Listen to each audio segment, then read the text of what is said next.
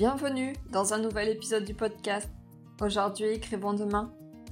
Le podcast qui met en lumière les acteurs du nouveau monde et favorise l'éveil des consciences. Je m'appelle Katia, je suis l'hôte de ce podcast. Je vous propose de découvrir comment des humains engagés et conscients participent aujourd'hui à la construction du monde de demain, le nouveau monde.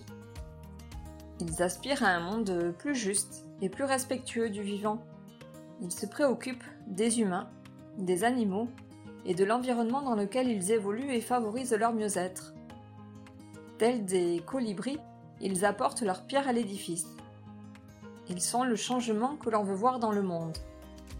Un vendredi sur deux, j'interviewe et mets en lumière l'un d'entre eux pour que vous puissiez connaître son histoire et son talent, comprendre qui il est, ce qu'il fait, comment il est arrivé à faire ce qu'il fait, savoir ce qu'il apporte à ce nouveau monde.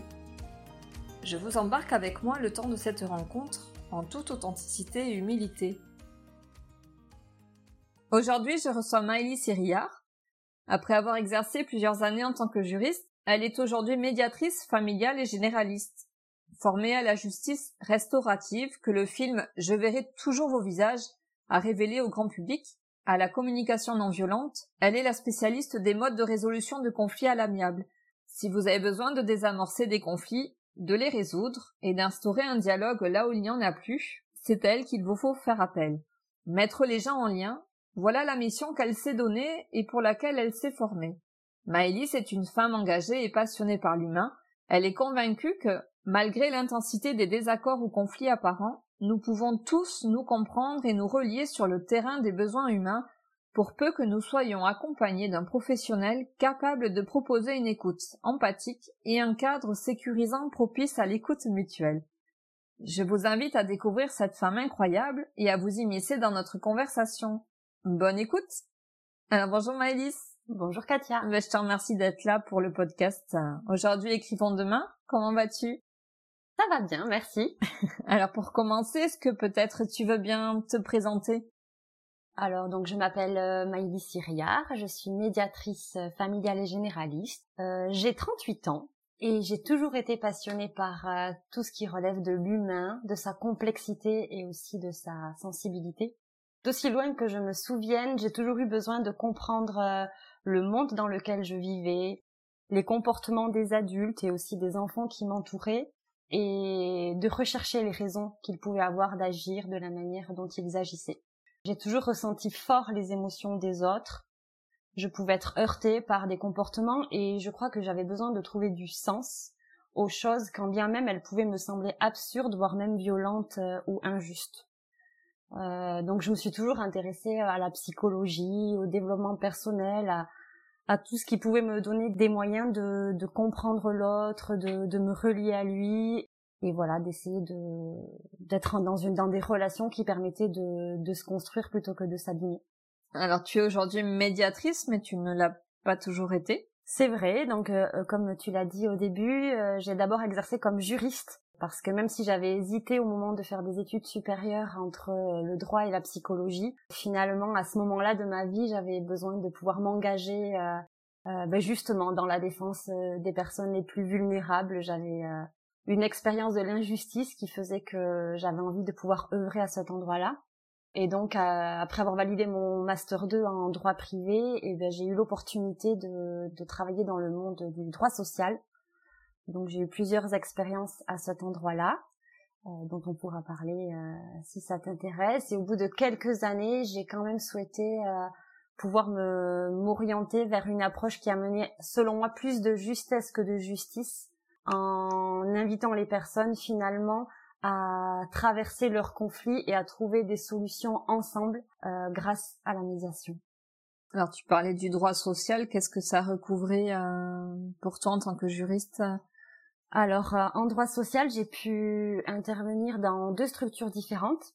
Donc d'abord, j'ai travaillé dans un cabinet d'ingénierie sociale à Paris qui m'avait recrutée comme consultante en droit social et j'accompagnais pour cela des entreprises dans la gestion de leurs ressources humaines. Euh, j'intervenais en binôme avec une psychologue du travail au sein des différentes entreprises qui avaient mandaté le cabinet. Et euh, cette expérience a été très formatrice car j'ai pu découvrir le monde de l'entreprise, peut-être qu'il faut dire des entreprises d'ailleurs, euh, de l'intérieur. Et j'ai pu mesurer aussi tous les enjeux qu'il y avait en termes de gestion du personnel, avec toute l'importance de la qualité de vie au travail pour que la productivité de l'entreprise ne se fasse pas au détriment, du bien-être des personnes salariées. Et cela, évidemment, je l'ai appris en étant autant témoin des bonnes pratiques que des moins bonnes pratiques, avec tout l'impact que ça avait d'ailleurs sur la santé mentale des personnes salariées. Et donc frustrée au bout de quelque temps de ne pas être toujours entendue ou considérée dans mes préconisations, j'ai souhaité m'ouvrir à d'autres euh, expériences et j'ai ensuite été embauchée par un syndicat interprofessionnel de salariés comme juriste et défendeur prud'homal. Et là, dans cette expérience, euh, j'ai vraiment aimé avoir le temps euh, pour écouter les personnes qui venaient nous consulter avec différentes problématiques rencontrées sur leur lieu de travail, pouvoir prendre la mesure des difficultés qu'elles traversaient dans leur environnement professionnel et aussi pouvoir les soutenir dans toutes sortes d'étapes nécessaires à des réajustements au sein de leur entreprise. Ça pouvait passer par euh, voilà des réajustements sur le poste qui nécessitaient juste un courrier ou un appel à l'employeur, mais ça pouvait aller jusqu'à une procédure prud'homale euh, pour voilà pour qu'elle puisse être reconnue euh, devant le Conseil des prud'hommes et être soit réhabilitée, soit indemnisée en fonction des préjudices. Pour revenir sur ton premier poste, quel était ton rôle avec cette psychologue euh, euh, tu as découvert le monde du travail. Oui, quelle était ta fonction? Parce que tu dis, voilà, je donnais des préconisations qu'on respectait pas nécessairement. Quelle était ta fonction à ce moment-là précisément? Donc on allait dans les entreprises, euh, c'était des grosses entreprises hein, qui faisaient appel à, nos cabinets et donc on a pu euh, être mobilisé par exemple sur un gros plan social euh, d'entreprise ou alors aussi en matière de gestion prévisionnelle des emplois et des compétences. Hein. donc c'est des grands mots juridiques pour finalement aborder la manière dont les entreprises pouvaient euh, re-questionner leurs effectifs euh, leur, et leur euh, champ de travail. Et donc pour cela, il pouvait y avoir des situations où avec la psychologue du travail, on accueillait les salariés dans, dans des bureaux pour finalement parler de leur parcours, de leur cheminement dans l'entreprise, réaliser des bilans de compétences mmh. et essayer de voir en parallèle avec les intentions de l'entreprise en termes de restructuration, qu'est-ce qui était possible pour euh, maintenir les personnes salariées dans l'entreprise, soit avec des remises à niveau, soit avec des ajustements de poste, ou dans le pire des cas, comment est-ce que c'était possible d'accompagner ces personnes euh, à sortir de l'entreprise, avec notamment avec la gestion prévisionnelle des emplois et des compétences, ben, des enveloppes budgétaires qui permettent à la personne éventuellement de, de pouvoir se payer des formations euh, pour pouvoir retrouver du travail derrière. Et c'est vrai que l'entreprise a sa logique, hein, qui est souvent aussi principalement financière, et on a pu se retrouver dans des situations où on a accompagné des salariés qui avaient fait pendant 30 ans euh, le même travail dans de l'industrie et qui se retrouvaient euh, à perdre euh, ben, leur emploi, mais avec leur emploi aussi toutes leurs compétences qui n'étaient pas mobilisables sur d'autres territoires. Donc avec tout, tout le désastre humain, économique, social pour les, pour les familles aussi qu'il y avait derrière. Et donc c'est vrai que parfois nous on essayait vraiment de nuancer pour prendre en compte aussi ces trajectoires particulières et de trouver des solutions qui permettaient à l'entreprise d'aborder son virage tout en étant dans la considération quand même des personnes qui finalement avaient toujours constitué euh, euh, son identité. Selon les entreprises, c'était plus ou moins suivi et cette considération pour l'humain était plus ou moins une priorité. Et donc évidemment pour nous c'était très compliqué, moi et, la psychologue, de voilà de devoir euh, parfois porter aux salariés le discours d'une entreprise qui n'avait pas pris en compte voilà les, les, les bilans et les audits qu'on avait pu mettre en place. Et donc voilà, on était finalement les porte-paroles de décisions avec lesquelles on n'était pas nécessairement en accord, qui ne nous semblaient pas nécessairement les plus justes. On était aussi celles qui mesurions bah, l'impact que ça avait sur la personne, puisque ayant établi un rapport de confiance avec elle, elle s'autorisait tout à fait à, à s'effondrer devant nous et, et, à parler de parfois du désespoir dans lequel ça pouvait la mettre. Vous étiez sollicité par l'entreprise ou au nom des salariés on était sollicité par l'entreprise. C'est vraiment l'entreprise qui, dans le cadre de, de, ses ressources humaines, faisait appel à des mmh. cabinets extérieurs parce qu'elle n'avait pas nécessairement les compétences en interne, soit parce que la personne qu'elles avaient s'occupait principalement du recrutement euh, et puis finalement de tout ce qui était la gestion des ressources humaines en termes aussi chiffrés, soit parce qu'elles n'avaient tout simplement pas de service de ressources humaines. Mm. Et donc, on, voilà, on, était vraiment appelés sur des missions spécifiques avec des compétences spécifiques liées à la réemployabilité et la transférabilité des compétences. C'était les grands termes mm. du cabinet dans lequel j'intervenais. Par contre, dans la deuxième mission que tu as occupée, là, tu étais plutôt du côté des salariés, plus à la demande des salariés. Exactement. Oui, j'ai eu besoin après cette première expérience où j'ai pu euh, voilà, observer euh, au sein de l'entreprise euh, ce qui se passait en termes d'équilibre. Et évidemment, là, je parle des situations qui étaient compliquées. Il y a eu des, vraiment des entreprises dans lesquelles j'ai considéré qu'il y avait un vrai travail de collaboration et qui vraiment suivaient nos préconisations et permettaient hein, que finalement les, les, réajustements de l'entreprise ne se fassent pas au détriment des, des salariés. Et heureusement, c'était la majorité. Mais, mais voilà, il y a eu aussi des entreprises dans lesquelles on a vraiment été confronté à des situations difficiles ça m'a donné vraiment le, ouais, j'ai ressenti le besoin ensuite d'aller pouvoir travailler du coup du côté d'un syndicat qui allait être au service des salariés pour pouvoir euh, ben, finalement au sein de l'entreprise c'est quand même le public vulnérable hein, le salarié puisqu'il est euh, sous hiérarchie euh, sous subordination euh, juridique avec son employeur donc j'avais envie voilà de pouvoir les accompagner et voir comment est-ce que finalement je pouvais défendre l'application de leurs droits au sein d'entreprises qui ne sont pas toujours euh, dans le respect de ces dispositions. Effectivement, je les accompagnais dans toutes sortes de démarches qui pouvaient aller jusqu'à la défense euh, prud'homale, mais c'était toujours effectivement des salariés.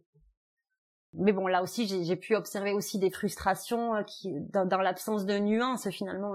là, j'étais plus confrontée aux petites entreprises, je vais dire, et j'ai pu aussi mesurer la difficulté finalement à enfermer des structures dans des postures, hein, le salarié qui serait forcément le vulnérable par rapport à l'entreprise qui est solide.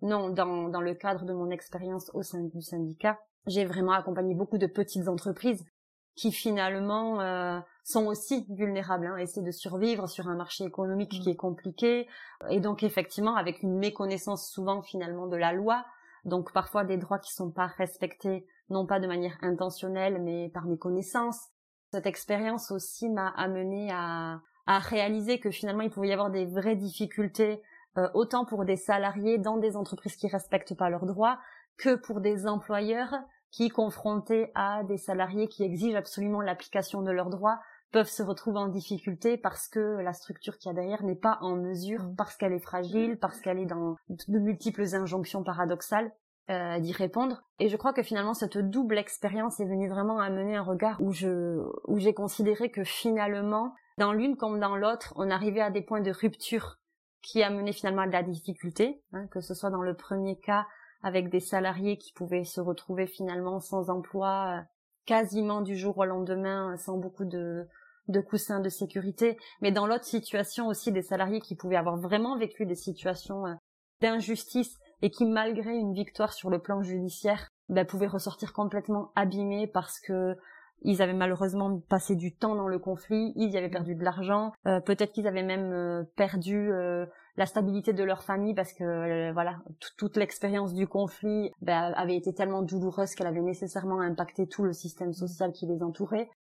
Je dirais que l'ensemble de ce cheminement m'a amené à considérer le conflit avec un autre regard et en tout cas, euh, si les raisons pour lesquelles j'avais fait du droit, c'était d'aller comme de, défendre une vision de la justice et de permettre aux personnes derrière d'aller mieux, là je constatais un peu les limites euh, du système et donc j'ai eu envie d'aller voilà rechercher d'autres modes de résolution des conflits qui peut-être seraient moins verticaux avec ce rapport au juge qui finalement tranche mmh. du mieux qu'il peut avec le temps qui lui est imparti et puis avec les éléments qu'il y a dans les dossiers pour peut-être inviter les personnes à être dans une forme d'horizontalité et dans une forme de dialogue qui peuvent susciter de l'intelligence collective des solutions partagées bénéfiques à chacun. Et peut-être éviter d'en arriver là, avec de longues procédures euh, juridiques qui abîment, comme tu dis, euh, et le salarié et peut-être aussi l'employeur euh, sur des processus qui sont longs. Exactement. Ce sont des longues procédures quand il n'y a pas appel et donc c'est comme ça que tu es venu à, à t'intéresser à la question de la médiation. En fait, euh, je dirais que ça a été vraiment le fruit d'un double mouvement. Il y a eu tout ce mouvement professionnel dont je viens de te parler et qui, voilà, qui vraiment m'a mené à me questionner sur finalement le moment où on recourt au juge. Ben, est-ce que c'est pas trop tard? Ce qui aurait pu être préservé est déjà abîmé et c'est presque symbolique de faire appel au juge, mais il n'y aura pas véritablement de réparation de l'ensemble des préjudices ni pour les uns ni pour les autres. Et en parallèle, dans ma vie personnelle, Il y a eu toute une tout un mouvement avec la rencontre de la communication non violente qui elle m'a m'a offert vraiment un boulevard de cheminement personnel, introspectif qui m'a amené à me questionner sur ben moi qui j'étais, moi qu'est-ce que je voulais, euh, moi quels étaient mes conditionnements, moi quelles étaient mes croyances limitantes, et dès lors ben, et l'autre et comment ça se passe pour l'autre. Finalement quand je suis dans une situation euh, de conflit ou de difficulté relationnelle, hein, ben, on n'est pas obligé d'être dans du conflit dur. Ben qu'est-ce qui se passe chez moi, mais qu'est-ce qui se passe aussi chez l'autre? Comment est-ce que je peux comprendre sa manière de réagir? Est-ce que tu viens nous raconter ta rencontre avec la communication non violente Ouais, je peux. Parce qu'en plus, on a, comment, enfin, j'ai pu te le dire, enfin, souvent une, représentation peut-être erronée de ce que c'est euh, vraiment comme méthode de communication. Enfin, c'est une manière d'apprendre la communication euh, qui n'est pas nécessairement naturelle. Avec plaisir. Alors, euh, effectivement, peut arriver que des personnes qui ont entendu parler de CNV sans avoir vraiment l'occasion d'y plonger euh, puissent la réduire à une espèce de technique de langage qui serait euh, artificielle, voire franchement manipulatoire. J'entends d'ailleurs euh, souvent oui bon la CNV ok tu parles de tes sentiments tu parles de tes besoins et puis tu fais des demandes avec une espèce de confusion entre la demande et l'exigence. Hein. Mmh. Puisque je te parle de mes sentiments et de mes besoins, lorsque je te fais une demande, il va de soi que, comme tu as bon cœur, tu vas y répondre. Bon, ça, c'est effectivement l'idée qu'on peut s'en faire avant de plonger. Moi, j'ai rencontré la communication non violente, euh, j'avais 26-27 ans. Ça a commencé par euh, bah, euh, des bouquins, hein, une amie qui me passe des bouquins, qui me dit ah toi qui t'intéresses beaucoup à ce qui se passe dans l'âme, dans la psyché des personnes, ça va t'intéresser. Donc effectivement j'ai lu les bouquins de Marshall Rosenberg, et puis j'ai eu l'occasion d'aller à des premiers modules de formation qui sont les modules d'introduction euh, à la communication non violente. Puis après, ça en est suivi tout un parcours où j'ai intégré des groupes de pratique et où régulièrement je suis allée me former à des modules mmh. euh, complémentaires qui permettent vraiment d'aborder tout ce qui se joue soit derrière certaines émotions en particulier, soit derrière euh, certains systèmes de pensée et donc petit à petit de préciser ben voilà la relation à moi-même en fait, mais qui je suis vraiment quand je parle, qui parle finalement, euh, parce qu'à l'intérieur de moi il y a plusieurs parts. Et donc quand, quand je dis ça, quelle part de moi parle et pourquoi est-ce qu'elle dit ça, à quoi ça la renvoie de son histoire? Et donc pour moi la CNV est vraiment venue euh, m'apporter, j'ai envie de dire, un complément plus plus thérapeutique parce que c'était vraiment une invitation plus qu'à comprendre pourquoi j'étais comme j'étais ou je fonctionnais comme je fonctionnais, ça a été vraiment une invitation à me dire et comment je peux faire avec ça? Donc dans ma vie personnelle, ça m'a donné beaucoup de pouvoir, je dirais, de pouvoir d'agir en me disant bon mais ok, ça c'est ma part qui s'exprime, euh, ok elle est là, je peux l'accueillir, je suis pas obligée de lutter contre elle parce que c'est une part que j'aime pas ou c'est une part qui est inconfortable pour moi. Je peux prendre le temps de l'accueillir, de prendre le petit déj avec elle, euh, voilà, de d'aller vraiment me saisir de tout ce qu'elle a à me dire de moi pour pouvoir d'ailleurs en faire quelque chose. Bon, ça, c'est vraiment un outil puissant de, de, je sais pas comment dire, ouais, de, pour créer une affinité particulière avec soi dans, dans toute notre complexité propre. Et euh... Est-ce que déjà, est-ce que ça amène à une meilleure connaissance de soi? Oui, clairement. Moi, ça m'a, je dirais que ça m'a aidé à préciser ma connaissance de moi, à aller beaucoup euh, là où avec un travail thérapeutique, euh, c'est mon expérience en tout cas. J'avais l'impression d'être dans la tête, de chercher beaucoup à comprendre, à mentaliser, à, rendre raisonnable euh, les comportements, les miens, les autres en les expliquant. La communication non violente m'a vraiment aidé à descendre, à aller vraiment sentir, y compris dans mon corps, les sensations, à quel endroit les choses se passaient quand elles se passaient, et puis derrière les sensations, qu'est-ce qui se jouait voilà en termes de besoins on dit besoin mais ça peut être en termes de valeur en termes euh, d'attente profonde donc euh, oui clairement ça m'a permis de, de changer mon rapport à moi et dès lors mon rapport aux autres. Parce que finalement tout cet accueil on appelle ça l'auto-empathie en communication non violente tout cet accueil que, que j'ai appris à faire pour moi nécessairement ensuite c'est venu euh, changer ma mon rapport aux autres. Et donc quand j'écoute quelqu'un ben j'essaie euh, autant dans ma posture de médiatrice que finalement même la personne que je suis de chercher à comprendre ce qu'elle me dit derrière ce qu'elle dit. Hein, il y a le fameux signifié, le signifiant. Mm. Quand elle me dit ce qu'elle dit, qu'est-ce qui se passe pour elle? Qu'est-ce qu'elle veut dire exactement? À quoi ça fait référence comme système de valeur ou de représentation pour elle? Et je trouve que finalement euh, la communication, c'est la communication non violente, c'est vraiment une invitation à être interpellé, bousculé, à re-questionner les choses euh, incessamment, à, voilà, à réviser ses croyances, à réviser ses conditionnements. Et donc pour moi, la communication non violente, c'est un engagement en fait. C'est vraiment un engagement personnel à être pertinemment dans l'observation de ce qui est, plutôt que dans euh, l'analyse, l'interprétation, les projections. Essayer vraiment d'être dans l'observation de ce qui est pour mieux derrière ajuster euh, ma posture et les réponses euh, qui en découleront. Est-ce que tu as l'impression que d'être plus à l'écoute de soi, ça permet d'être plus à l'écoute de l'autre?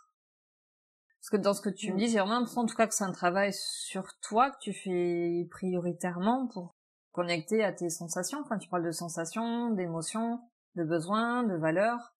Oui, oui, je dirais ça. Je dirais qu'effectivement, pour pouvoir s'intéresser pleinement à l'autre, pour pouvoir vraiment s'ouvrir à son monde et être curieux pour sa singularité, il faut déjà savoir, il me semble, hein, en tout cas dans mon cas, c'est nécessaire, il faut savoir, savoir soi-même où est-ce qu'on est et comment on se positionne. J'imagine que si moi, en tout cas, j'ai pas de clarté sur mes valeurs, mes croyances, mon rapport au monde, ça va être compliqué de faire le choix de le mettre de côté pour pouvoir aller rencontrer l'autre. Autrement, ça va m'agir de manière euh, très inconsciente. Donc oui, pour moi, c'est hyper important. Voilà, dans mon métier particulièrement qui suppose de la neutralité et de l'impartialité, d'être très au clair avec qui je suis, comment je fonctionne, voilà, quels sont mes idéaux pour pouvoir mieux les mettre de côté lorsque je vais écouter l'autre et afin de pouvoir vraiment le rejoindre totalement bah, sur sa colline, euh, mmh. son univers à lui. Euh, ce que tu disais d'éviter d'être dans l'interprétation, la projection, l'identification, oui, ça demande vraiment une connaissance de soi quand même assez précise, euh, comme tu dis, de d'être au clair sur tous les fonctionnements psychiques sous-jacents, inconscients. Oui, oui. Oui, parce qu'on a l'idée, ou du moins peut-être j'ai l'idée, par exemple, que la communication non violente, c'est, euh, si tu veux dire quelque chose à quelqu'un, c'est de ne pas être dans le reproche, mais de partir de tes besoins. Mais c'est un raccourci qui est très rapide parce que c'est que ça. Et on peut te renvoyer, oui, mais c'est très subtil. Finalement, tu vas quand même faire un reproche à l'autre. Enfin, tu pars de toi, mais tu es quand même dans le reproche finalement. Hein. Mais c'est pas que ça, la communication non violente. Oui. C'est bien plus complexe. Oui. Merci de me permettre de préciser. Effectivement, en fait, pour moi, la communication non violente, c'est avant tout une intention. Pour moi, c'est vraiment ça. C'est avec quelle intention je me relie à l'autre. Si je suis dans l'intention euh, de l'amener à faire ce que je veux qu'il fasse, ou de l'amener à changer quelque chose en lui, en fait, on n'est pas dans la communication non violente. J'aurais beau formuler ma phrase avec le magnifique OSBD, hein, le fameux observation, sentiment, besoin, demande, qui est vraiment le, le, le, processus, on dit, de, de la CNV. Mais ça marche pas. Oui, clairement, il suffit pas de parler au nom du jeu pour que non. Oui. Je serais, en fait, je peux parler en jeu et être dans le pouvoir sur l'autre. Oui, c'est ça. Clairement. Donc effectivement, il peut et vous pouvez rencontrer des gens dans la vie qui vont rester dans des mécanismes d'oppression sur les autres ou d'emprise en sachant utiliser magnifiquement le langage de la CNV, mais ils ne seront clairement pas dans la philosophie et l'approche de la CNV qui suppose tout d'abord de vérifier c'est quoi mon intention. Si mon intention c'est d'être en lien avec les autres pour être dans la non-violence et la coopération, bon ben là voilà, je vais parler en jeu et finalement je vais même pouvoir parler en tu, y compris on appelle ça le langage chacal en CNV, je vais peut-être pouvoir te dire du tu, voilà, on dit le tu, euh, tu du verbe tuer, mais je peux te dire une phrase en mot de tu si mon intention elle est pas de te faire changer ou de te faire un reproche. Euh, ben, je, je, serai quand même dans la philosophie de la mmh. CNV. Et à l'inverse, je peux avoir une phrase magnifiquement construite en jeu et être clairement dans euh, la volonté que tu changes pour que moi j'aille bien. Et ça, c'est important. Voilà, la, la CNV, c'est jamais aussi faire. Je te demande que tu. Non. Voilà, c'est comment est-ce que j'exprime mon besoin, comment est-ce que je le pose sur la table pour qu'il soit pris en considération mais toujours dans le respect de l'altérité et la considération des besoins des autres. C'est le jeu dans le nous. C'est pas euh, le jeu euh, qui prend le pouvoir sur les autres. C'est vraiment le jeu dans le nous. Est-ce que tu as l'impression, parce que ça fait maintenant une dizaine d'années que tu as rencontré la CNV, que ça a transformé quelque chose euh, chez toi, dans ta relation aux autres, ou même maintenant dans tes relations, puisque donc tu es dans la médiation, donc dans, ta, dans tes accompagnements Comment tu arrives à, voir ce que ça a pu t'apporter euh, dans ta posture euh?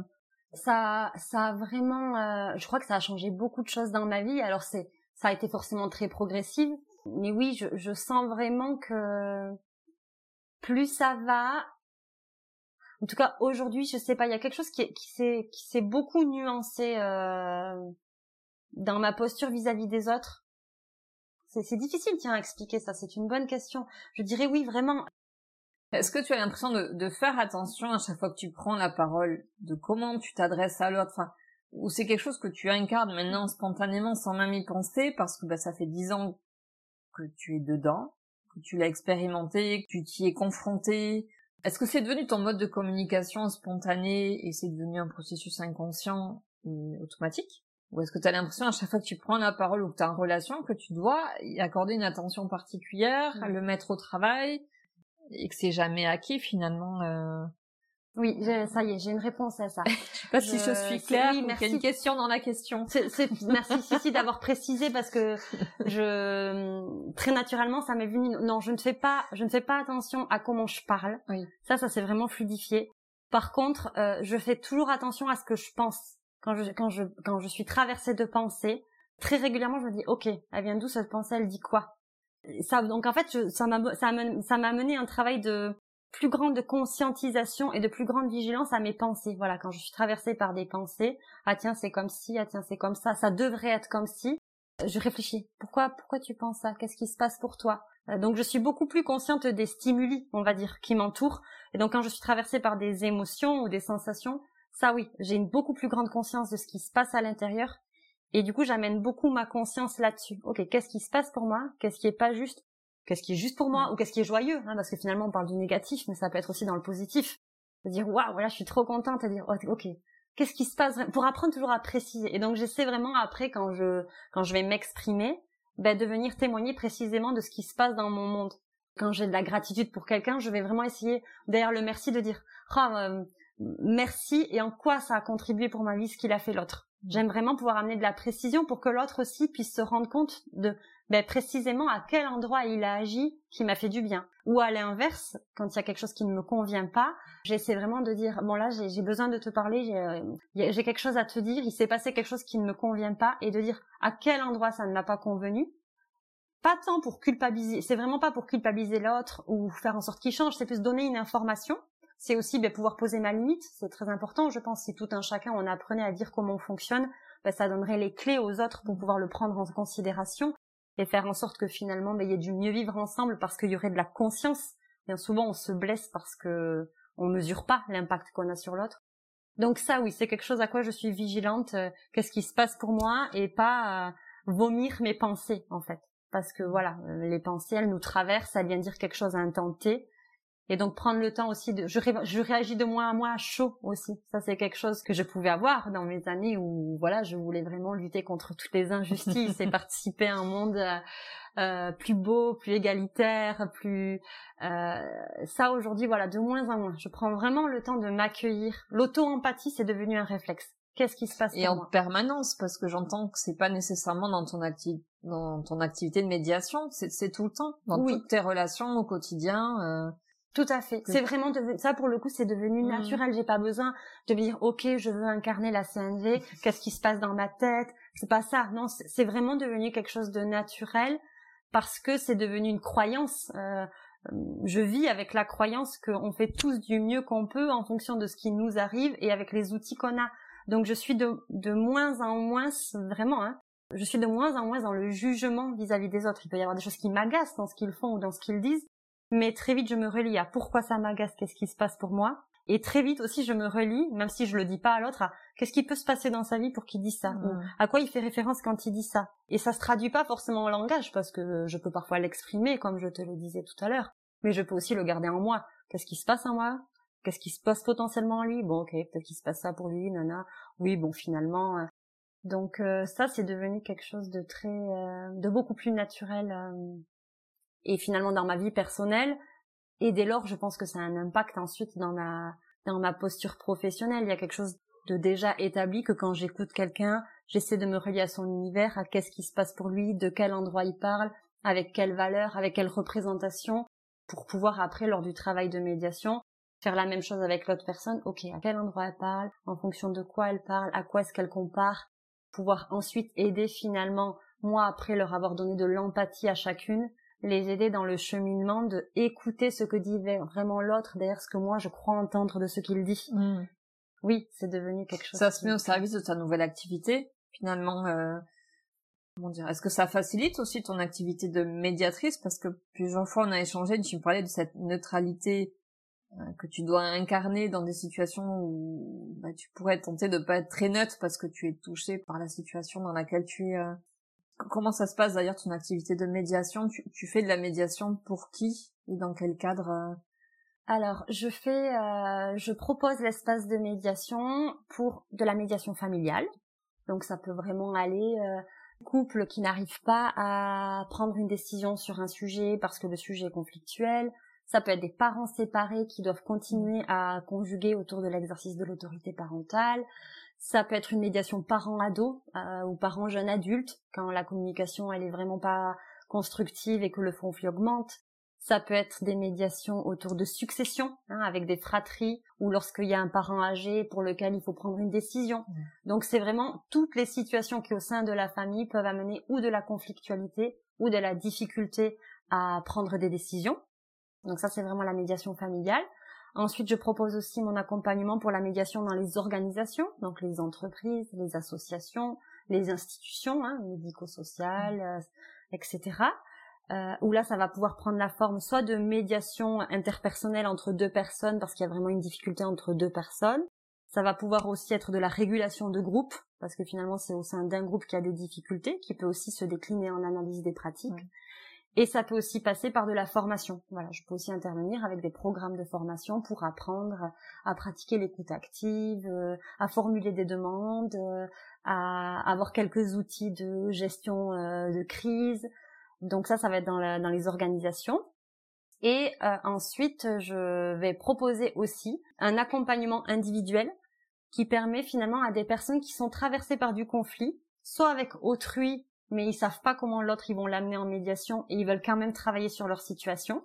Donc là, je vais pouvoir leur proposer un accompagnement où avec le principe de la chaise vide, on va mmh. représenter l'autre et travailler justement ce que je disais tout à l'heure, qu'est-ce qui se passe pour vous dans cette situation, et amener toute cette clarification de derrière finalement toutes les rancœurs, les reproches ou la colère, vraiment qu'est-ce qui se passe pour moi? Et vraiment de quoi j'aurais besoin et qu'est-ce que j'aurais envie qu'il se passe pour que finalement la personne déjà gagne en, conscience et en clarification sur derrière toutes les émotions qui l'encombrent dans cette relation, de quoi elle a vraiment mmh. besoin. Et, euh, et ça peut être aussi euh, une médiation entre les parts de soi finalement on n'est pas forcément en conflit ou en difficulté avec quelqu'un d'autre, mais on a un sacré bazar à l'intérieur. On peut être en conflit avec soi. Exactement. Donc il peut y avoir tout plein de situations. Hein. C'est pareil. Euh, voilà, euh, je, je voudrais euh, changer d'orientation professionnelle ou je je voudrais avoir un enfant et en même temps je veux pas en avoir, je sais pas. Il, peut y avoir plein de situations comme ça où finalement à l'intérieur de soi, il y a des plusieurs parts s'expriment, il y a des mmh. ambivalences et ça, avec le processus de la communication non violente, je peux aussi l'accompagner. Mm. Et c'est pas un espace thérapeutique, mais il a des effets thérapeutiques. Ça, c'est mes principales euh, actions, on va dire, accompagnement individuel, finalement médiation qui peut vraiment concerner tout un tas de situations, et ensuite tout, tout l'apport en formation et en analyse des pratiques mm. euh, pour les organisations. Et est-ce que tu es repéré? Parce que tu décris un, ensemble de situations auxquelles tu vois j'avais même pas pensé quand tu parles euh, situation de succession, de d'une fratrie qui est en conflit, qui arrive pas à se mettre d'accord, par exemple. Enfin, comment à un moment donné ces personnes-là peuvent penser à toi pour les aider à, à ne pas être dans le conflit ou à éviter qu'il y ait du conflit ou à limiter le conflit? Enfin, comment on sait qu'on peut avoir besoin de toi en fait dans ces moments-là? Médiation, moi j'ai la représentation, voilà, des, des, parents qui se sont séparés, qui n'arrivent pas à s'entendre sur la regard de leurs enfants qui ont besoin d'être euh, un pôle médiation avec un tiers qui est là, enfin un observateur pour euh, réguler le, bah, la visite. Enfin, on n'imagine pas enfin, le nombre de situations dans lesquelles tu peux intervenir. En fait, j'ai envie de dire, ça serait plutôt qui n'a pas besoin d'un médiateur? Parce que déjà, soit avec soi, effectivement, ça peut être compliqué. Mais euh, il y, a, y, a, tellement de situations, tu es susceptible de pouvoir intervenir et, et apporter ton aide. Mais encore faut-il savoir que tu peux intervenir dans ces situations-là, en fait. Oui. Alors il y a un enjeu, hein, c'est sûr que la médiation, elle existe depuis euh, plusieurs années en France, mais euh, elle a encore du mal à décoller. On est quand même dans une culture de la conflictualité et puis du rapport à l'autorité. Mmh. Un conflit, on va aller voir euh, l'autorité qui finalement va trancher, Donc euh, culturellement, tu l'as expérimenté toi précédemment dans les entreprises ou à accompagner les salariés dans des dans des dans des dans la défense prud'homale. Oui, oui, dans des euh, procédures juridiques. Euh, bon voilà, où le conflit là, il est, on est presque à un point de non-retour. Enfin, le, le, dialogue presque n'est plus. Euh, ou est-ce que tu peux encore intervenir à ce moment-là? Mais oui, peut-être parce que le métier de médiateur est insuffisamment connu encore en France, mal connu. Comment comment t'expliques bah alors je pense qu'il y a vraiment quelque chose de culturel dans notre pays parce qu'il va y avoir les pays euh, toujours les mêmes, hein, ceux qu'on va prendre en référence sur toutes sortes d'alternatives en termes d'éducation, de rapport à la santé, etc., qui ont vraiment développé la médiation. C'est pas un mode alternatif de résolution des conflits, c'est le mode principal dans tout un tas de pays, hein, Québec, Canada, les pays euh, évidemment euh, nord-européens. Mm. En France, c'est toujours pas le cas, mais quand même, je dirais que ça tend à se développer. Alors on peut moi me saisir pour répondre à ta question les gens qui savent ce qu'est la médiation, bah finalement, quand ils rencontrent une difficulté, ils peuvent m'appeler. Et là, c'est presque un public déjà acquis. Pour les personnes qui connaissent pas, le juge, de plus en plus, les juges ont conscience qu'ils ne travaillent pas l'origine du conflit ni son intensité et qu'ils ne font que répondre au litige qui finalement est juste la partie visible de l'iceberg du conflit. Donc de plus en plus, les juges ont tendance à proposer aux personnes d'aller rencontrer un médiateur avant de statuer afin de pouvoir ben justement voilà aborder cette question du conflit avec un tiers professionnel qui est formé à la narration et qui va offrir l'opportunité finalement dans un cadre qui est sécurisé et qui est spécifique ben de parler tous les enjeux du conflit, l'origine du conflit et permettre aux personnes finalement de petit à petit progresser vers une forme de reconnaissance mutuelle qui va elle être le terreau ensuite pour arriver à négocier des accords euh, partagés et finalement qui seront les plus justes pour chacun. Tu me donnes question, voilà comment les gens euh, peuvent savoir. Ben ton émission va va faire partie peut-être euh, de ces de ces supports qui vont permettre aux gens de se dire ok c'est ça la médiation. Ben, mmh. finalement euh, moi avec ma sœur puis un sujet on en a jamais parlé et pourtant je vois bien qu'il abîme notre relation. Ça pourrait être chouette que qu'on aille voir un, que je lui dise ben j'aimerais bien qu'on voit un médiateur s'il y a un sujet sensible donc je sais pas trop comment on pourrait parler et puis finalement on peut le faire devant un médiateur. Je pense au Covid aussi. Derrière le Covid, on sait que il y a eu tout plein de familles qui ont été traversées par des grandes ruptures avec des sujets qui n'ont pas pu être parlés. Mais peut-être que ça peut être l'occasion de se dire allez, et si on allait voir un médiateur pour que finalement derrière voilà ces espèces de clivages qui se sont créés, quand bien même les personnes parviendront pas à être d'accord sur les stratégies qu'elles ont mises en œuvre, pouvoir en tout cas parler le sujet mais on n'était pas d'accord et à ce moment-là il y avait trop d'émotionnel et donc ça s'est figé. Mais en fait ce qui s'est passé pour moi c'était que j'ai fait ce choix-là pour telle et telle raison parce que ça c'était important. Et l'autre pareil. Et en fait grâce à l'espace de médiation les personnes vont arriver à se rendre compte que finalement tu le disais dans l'introduction les besoins sont universels. Donc à la fin vont se rejoindre sur ok alors potentiellement toi tu as fait ça parce que c'était la meilleure manière que tu as trouvé à ce moment-là de participer à la protection ah ouais, mais toi aussi, en fait, tu as fait ce choix radicalement opposé parce que c'était la meilleure manière que tu as trouvé de participer à la protection. Ok, bon ben on n'est toujours pas d'accord, mais en tout cas on peut se relier sur le fait que l'intention qu'on a posée dans nos actes, finalement c'était la même et qu'à mmh. cet endroit-là on est relié. Et donc il peut y avoir mais vraiment toutes sortes de situations. C'est comment se reconnecter à sa capacité euh, d'empathie. Exactement et mm. rester en lien en mm. fait, ne mm. pas laisser des points litigieux, des désaccords complètement dégrader une relation, alors qu'au sein de cette relation, il y a encore tout plein de choses à vivre et qui peuvent vraiment participer euh, à la progression de chacun. Donc c'est comment est-ce qu'on ne laisse pas un point de désaccord ou une difficulté dégrader des relations, alors en matière familiale et en matière d'entreprise, avec tout l'impact que ça a sur sa vie, sur son environnement autour. Enfin, pour moi, c'est vraiment les deux, les deux structures. On pourrait même mettre les, problématiques de voisinage hein, qui peuvent vraiment être oui, en fait, au quotidien.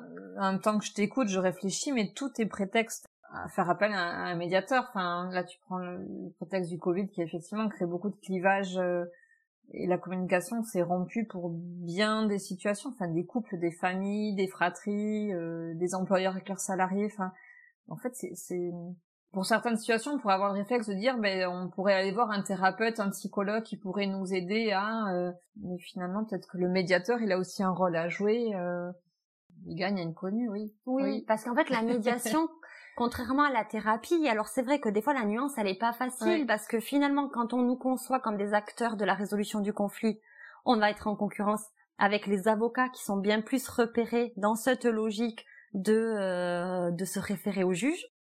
Et sur la partie qui est beaucoup plus l'art de la relation, hein, vraiment le médiateur, c'est le professionnel de la relation. Donc c'est le professionnel qui intervient lorsque les relations sont malades, un peu abîmées ou, ou avec un risque de dégradation. Et donc, contrairement au thérapeute qui va beaucoup plus venir, va passer beaucoup plus de temps sur finalement euh, euh, comprendre les personnalités, euh, comprendre les histoires. Nous, on va venir dire, ok, qu'est-ce qui se passe pour vous dans l'ici et le maintenant dans cette relation? Mmh. Et donc, du coup, ça va être des processus qui sont relativement courts, ils vont être profonds. On va vraiment venir parler de l'origine du conflit, euh, de peut-être qu'on va revenir aussi sur finalement les systèmes de référence. Par exemple, quand des parents se séparent, je vais venir questionner comment c'était euh, l'éducation chez vous, monsieur, comment c'était l'éducation chez vous, madame, pour pouvoir comprendre finalement les références qui les activent et les endroits qui sont difficiles pour eux en termes de confrontation, mais aussi les endroits où ils peuvent trouver de la coopération. Mmh. Et amener aussi de la conscience. En fait, quand vous dites ça, c'est pas vous qui parlez, c'est votre propre maman. Est-ce que vous êtes en accord avec ça? Est-ce que vous vous rappelez qu'est-ce que ça vous faisait quand vous étiez enfant? Pour pouvoir vraiment amener de la conscience, mais c'est toujours des processus qui sont courts et pragmatiques. En médiation, on va venir parler de qu'est-ce qui se passe, mais on va très vite aller sur du comment on peut faire pour avancer ensemble. Donc les processus de médiation, c'est des processus qui durent entre 3 et 5 entretiens communs, jamais plus. Après, on, va, on basculerait dans de la thérapie, et parfois il va y avoir des personnes qui viennent en médiation et qui souhaitent poursuivre avec la thérapie, et la plupart des personnes viennent voilà avec vraiment un besoin concret, une décision à prendre, une volonté que quelque chose change dans euh, bah, la vie familiale ou la vie avec ses collègues ou la vie avec son voisin, mais c'est c'est quand même pragmatique. Et il faut que les deux parties soient dans la même intention aussi. Parce que l'un peut être en demande, mais pas l'autre. Oui. Comment ça se passe dans ce cas-là? Alors c'est la plupart des temps. Hein. La plupart du temps, je vais être sollicitée par une personne qui va me dire ben voilà je traverse telle difficulté avec monsieur ou madame X euh, donc là je vais la recevoir en individuel pour lui offrir une heure de, compréhension. Quelle est votre problématique? Qu'est-ce qui se passe pour vous? Quelles sont vos attentes dans l'espace de médiation pour bien vérifier qu'elle est au bon endroit? Mm. et on va réfléchir ensemble aux stratégies à mettre en place pour faire venir l'autre en médiation. Est-ce que euh, elle peut le lui proposer directement? Est-ce qu'elle peut s'appuyer sur une référence commune qui pourrait faire lien? Est-ce qu'elle peut lui écrire une lettre? Finalement, la médiation, elle commence déjà là. Exactement. En fait, il y a déjà quelque chose qui se joue là, l'air de rien. Euh. Exactement. Et souvent, les personnes peuvent dire ah mais c'est pas vous qui le faites. Et moi, je vais dire bah non parce qu'en fait ici c'est votre espace et ça va être un espace pour votre rencontre, pour votre dialogue. Et donc, si tant est possible, je vous invite vraiment et je vais vous soutenir là-dedans à trouver la bonne manière. Ça peut être aussi, moi j'écris un courrier pour inviter monsieur ou madame, mais c'est vous qui le lui envoyez par mail. donc on construit vraiment ensemble les modalités qui vont faire qu'elle va commencer à être actrice du processus. Parce qu'effectivement, la médiation, pour moi, ça rime avec deux mots. Hein. c'est vraiment la responsabilisation. On se responsabilise et donc ça veut dire que on vient aussi travailler le conflit en acceptant qu'on a aussi une part de responsabilité. Hein, que c'est pas l'autre qui a tout fait mal et que nous on est tout la victime. Donc il va y avoir vraiment cette notion de responsabilisation qui va rimer d'ailleurs avec sincérité. Dans l'espace de médiation, moi, je, on ne peut travailler que si les personnes sont sincères et de bonne foi. Donc moi, ça va être mon postulat. Je veux dire, moi, je vous accueille ici et je pars du principe que ce que vous me dites est sincère et de bonne foi. Et donc à partir de là, on, on décortique. Et ça va rimer aussi avec autonomisation. Parce que du coup, comme elles sont responsables de ce qu'elles vont amener dans l'espace de médiation, de la manière dont elles vont s'approprier les questionnements et le processus, elles vont derrière pouvoir aussi réveiller leur pouvoir d'agir pour construire par elles-mêmes ben, des solutions qui correspondent à chacun. Et ça, c'est très important et ça rend le processus hyper fort. C'est plus confortable de demander à l'avocat de traiter le dossier et d'attendre la réponse du juge. C'est beaucoup plus difficile de venir en médiation et en même temps, la récompense, elle est énorme parce mmh. que derrière, il y a quelque chose qui se répare à l'intérieur. Il y a potentiellement quelque chose qui se répare dans la relation et surtout, il y a des accords qui sont pris qui vont durer parce qu'ils ont été choisis par les personnes après avoir discuté. Et on sait que des accords consentis, c'est des accords qu'on va appliquer derrière.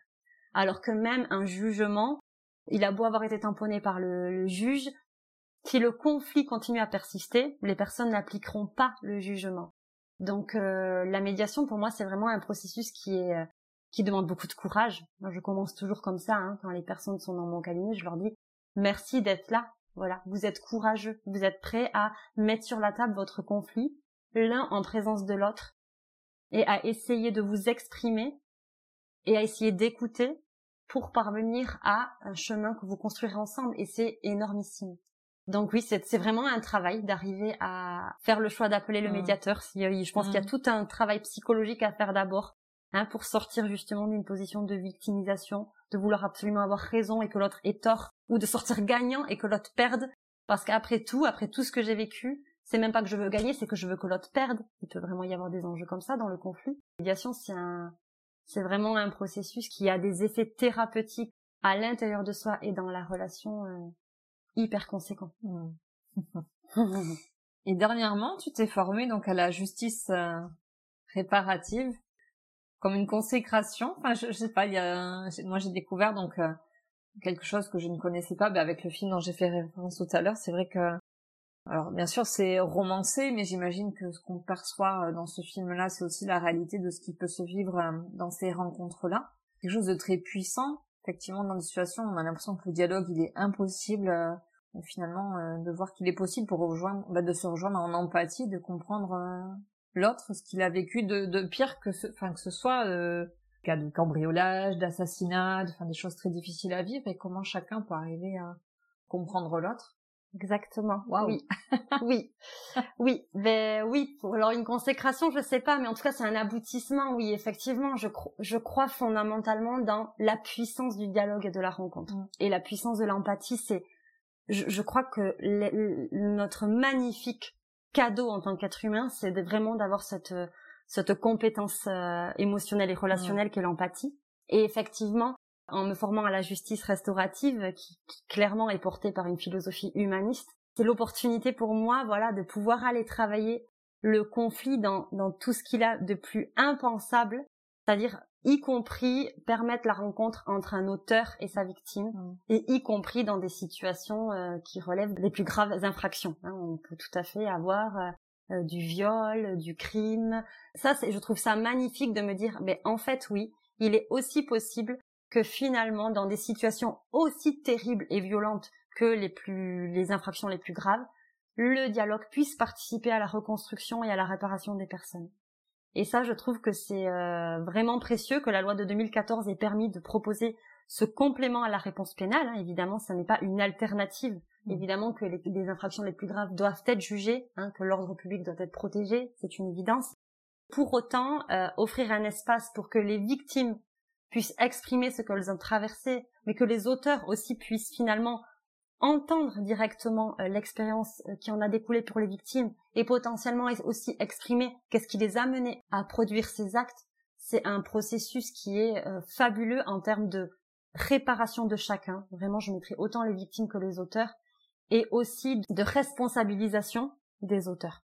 La, la justice restaurative n'a pas pour objectif de lutter contre la récidive, c'est pas son objectif. Son objectif, c'est juste le dialogue et la rencontre, mais clairement dans les effets désirables, il y a euh, la désistance euh, des personnes qui ont été condamnées, hein, le fait qu'elles ne se remettent pas dans des situations de criminalité et euh, l'apaisement de l'ensemble de la société parce que évidemment derrière des situations aussi intenses de favoriser les conditions de l'apaisement et de la reconstruction, c'est aussi participer à protéger la société qui, au moins pour les personnes qui auront été accompagnées, n'aura pas à rencontrer de, voilà tous les impacts qu'aurait le fait de ne pas avoir pu euh, ben, réparer euh, je, ma phrase n'était pas très très construite mais je, voilà vraiment ça, ça, ça participe de l'apaisement de la société que de permettre des de proposer des processus qui permettent à chaque personne qui finalement a été impactée par le crime de se remettre en mouvement de pouvoir re-questionner ce qui lui est arrivé et de pouvoir essayer de reprendre le cours de sa vie mm. de la manière la moins traumatique possible parce que les choses auront pu être parlées et surtout entendues par les personnes euh, concernées. Mm. Il y a des dispositifs ici dans la région qui permettent euh, ces rencontres-là? Il y a des dispositifs, en fait les dispositifs qui existent à l'échelle nationale sont répartis un peu sur l'ensemble du territoire. Il y a des comités de pilotage en fonction des territoires dans lesquels on va toujours retrouver euh, les associations de soutien aux victimes, mm et les associations de la protection judiciaire de la jeunesse et ainsi que de l'administration pénitentiaire. Donc en fait pour les personnes qui souhaiteraient bénéficier d'une telle mesure qui est gratuite et volontaire, hein, évidemment ça ne marche que parce que c'est volontaire, il suffit effectivement bah, pour les auteurs concernés de se rapprocher de la plupart du temps de leurs conseillers pénitentiaires d'insertion et de probation, pour les personnes victimes de se rapprocher de l'association victime du territoire, qui vont récolter les demandes et un comité de pilotage, euh, voir comment est-ce qu'ensuite ils peuvent se décliner en mesures, en sachant qu'il existe plusieurs mesures. Il y a vraiment des rencontres où il va y avoir plusieurs condamnés et plusieurs victimes, reliés par la même qualité infractionnelle, mais pas des auteurs et des victimes directes. Il va y avoir des médiations restauratives qui vont vraiment permettre à un auteur et sa victime directe de se rencontrer. Et il y a encore d'autres d'autres mesures euh, euh, prévues par les dispositifs. Et ça, c'est le comité de pilotage qui après avoir récolté les demandes, analyse euh, comment est-ce qu'ils peuvent y répondre. Euh, en étant mmh. sur le territoire, c'est tout à fait possible de s'adresser aux institutions. Est-ce qu'on t'a sollicité déjà par rapport à ça? Alors, il n'y a pas un auteur ou une victime qui m'est sollicité. Comme moi, je ne fais pas partie de la PJJ, de l'administration pénitentiaire ou de France Victime. Par contre, effectivement, je suis en discussion avec la maison d'arrêt euh, de Bayonne pour pouvoir envisager une, collaboration et, proposer des mesures euh, voilà, sur le territoire. Ok, très bien. Ouais. Un projet à développer alors. Exactement. oui, oui. Il y a des, des, beaux projets à développer. Euh. Quelles sont les, les valeurs qui t'animent? Je pense qu'on a, on a cerné quand même tout le long là de, de l'interview quelles sont les valeurs qui sont pour toi importantes, mais euh, qu'est-ce que tu mettrais au premier plan là? Alors au premier plan, je mettrais bel humain. Il y a vraiment euh, cette considération euh, première pour l'humain, avec vraiment toute sa complexité et sa sensibilité. Je mettrai aussi la notion de la liberté, évidemment. la liberté, et j'aime ça en médiation, c'est que c'est vraiment un processus qui ne peut se faire que lorsqu'on est volontaire et dont le et, le consentement est vérifié à chaque étape du processus, parce qu'évidemment, si c'est plus juste pour les personnes, il est important qu'elles puissent à tout moment en sortir. Et l'altérité. Ouais, je mettrais vraiment euh, ce rapport à l'autre un des fondements, voilà, comment, comment être libre soi tout en étant dans le respect de l'altérité. Un jeu dans le nous, dont je parlais tout à l'heure, ce serait vraiment, je pense, les valeurs euh, principales qui, qui, orientent mes engagements. Alors, si je t'ai fait venir aujourd'hui, c'est parce que ben, je considère que tu fais partie de ces acteurs du nouveau monde.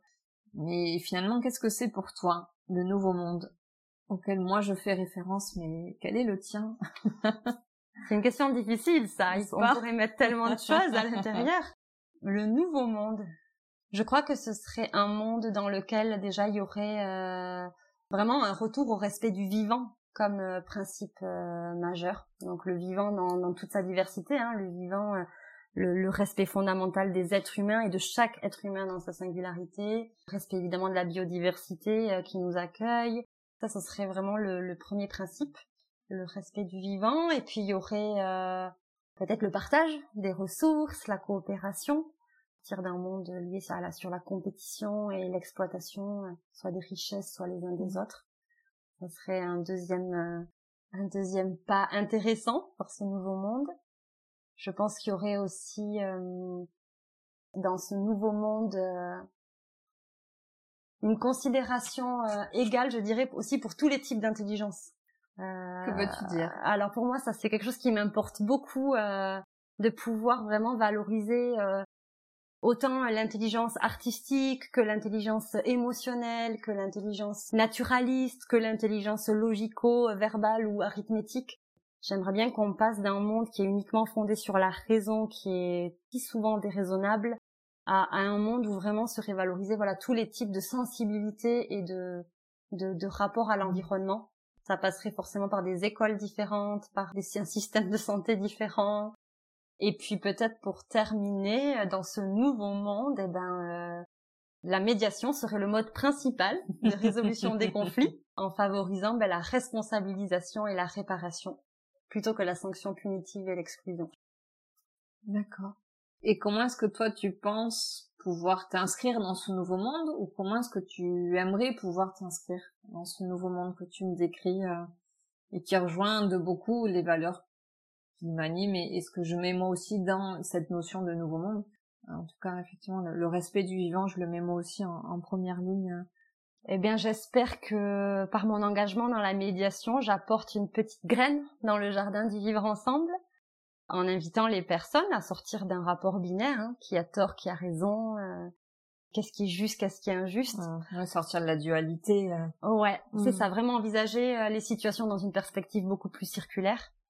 Et puis j'espère, voilà, participer à la mise en mouvement de des principes, voilà, de, de responsabilisation, hein, plutôt que d'être dans l'accusation et, et finalement la déresponsabilisation, et aussi de l'autonomisation, de dire voilà, participer à cultiver le pouvoir d'agir des personnes pour qu'ils se sentent capables de euh, faire des, les choix qui sont justes pour eux, de, de faire confiance dans leur capacité à, prendre les meilleures décisions pour eux, euh, plutôt que de se soumettre à voilà à des décisions qui viennent de l'extérieur. Euh. Je crois que par le travail de médiation, j'amène ça, cette conscience des personnes de leur capacité à agir sur leur monde pour qu'ils ressemblent à ce à quoi elles aspirent. Hmm.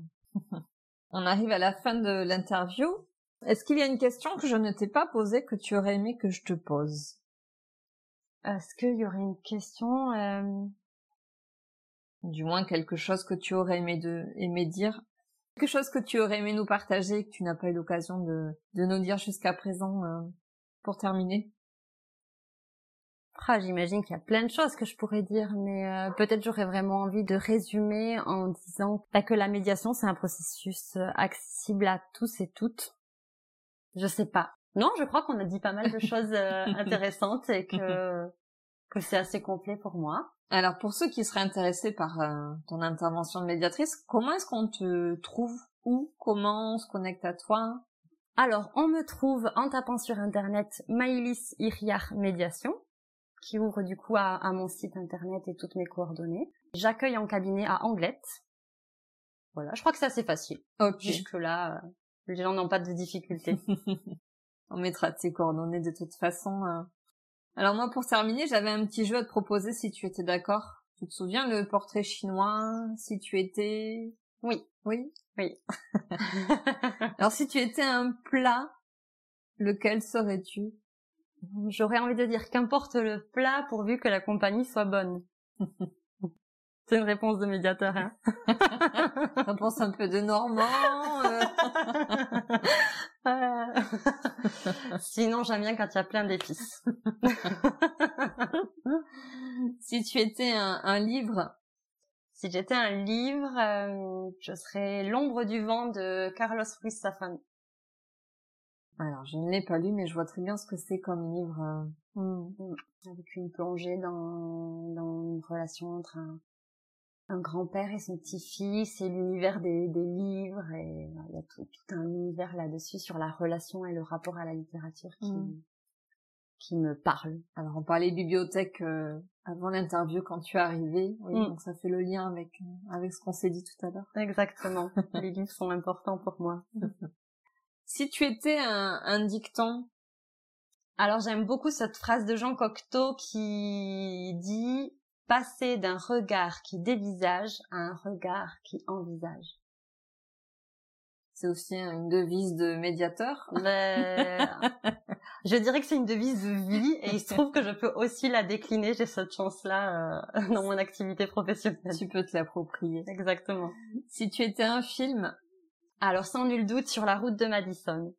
J'adore ce film. Euh, J'adore ce film euh, qui explore, je trouve, avec une sensibilité bouleversante, euh, voilà, le destin et l'univers d'une femme à travers tout, toute sa palette de épouse, mère, euh, maîtresse. je trouve, voilà, avec une, sensibilité et, et, un érotisme magnifique.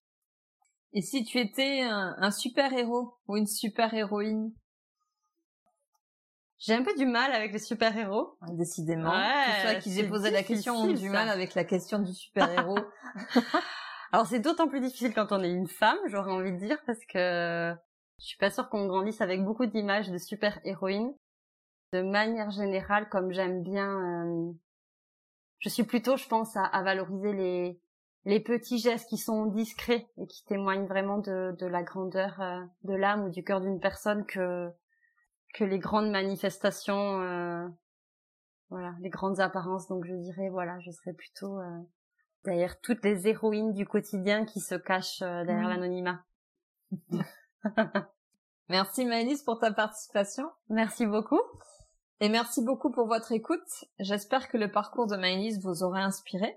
N'hésitez pas à la contacter donc directement ben, sur euh, son site.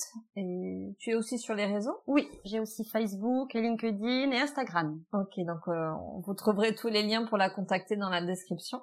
Je vous dis à bientôt. À bientôt. J'espère que vous aurez pris plaisir à nous écouter. Si vous avez aimé cet épisode et que vous souhaitez continuer à découvrir les histoires de ces acteurs du Nouveau Monde, n'hésitez pas à vous abonner. Et si vous voulez être tenu informé de la sortie du prochain épisode, abonnez-vous à mon profil sur LinkedIn. Merci d'avoir pris le temps de passer ce moment avec nous. Je vous dis à très vite pour un nouveau témoignage d'une belle âme.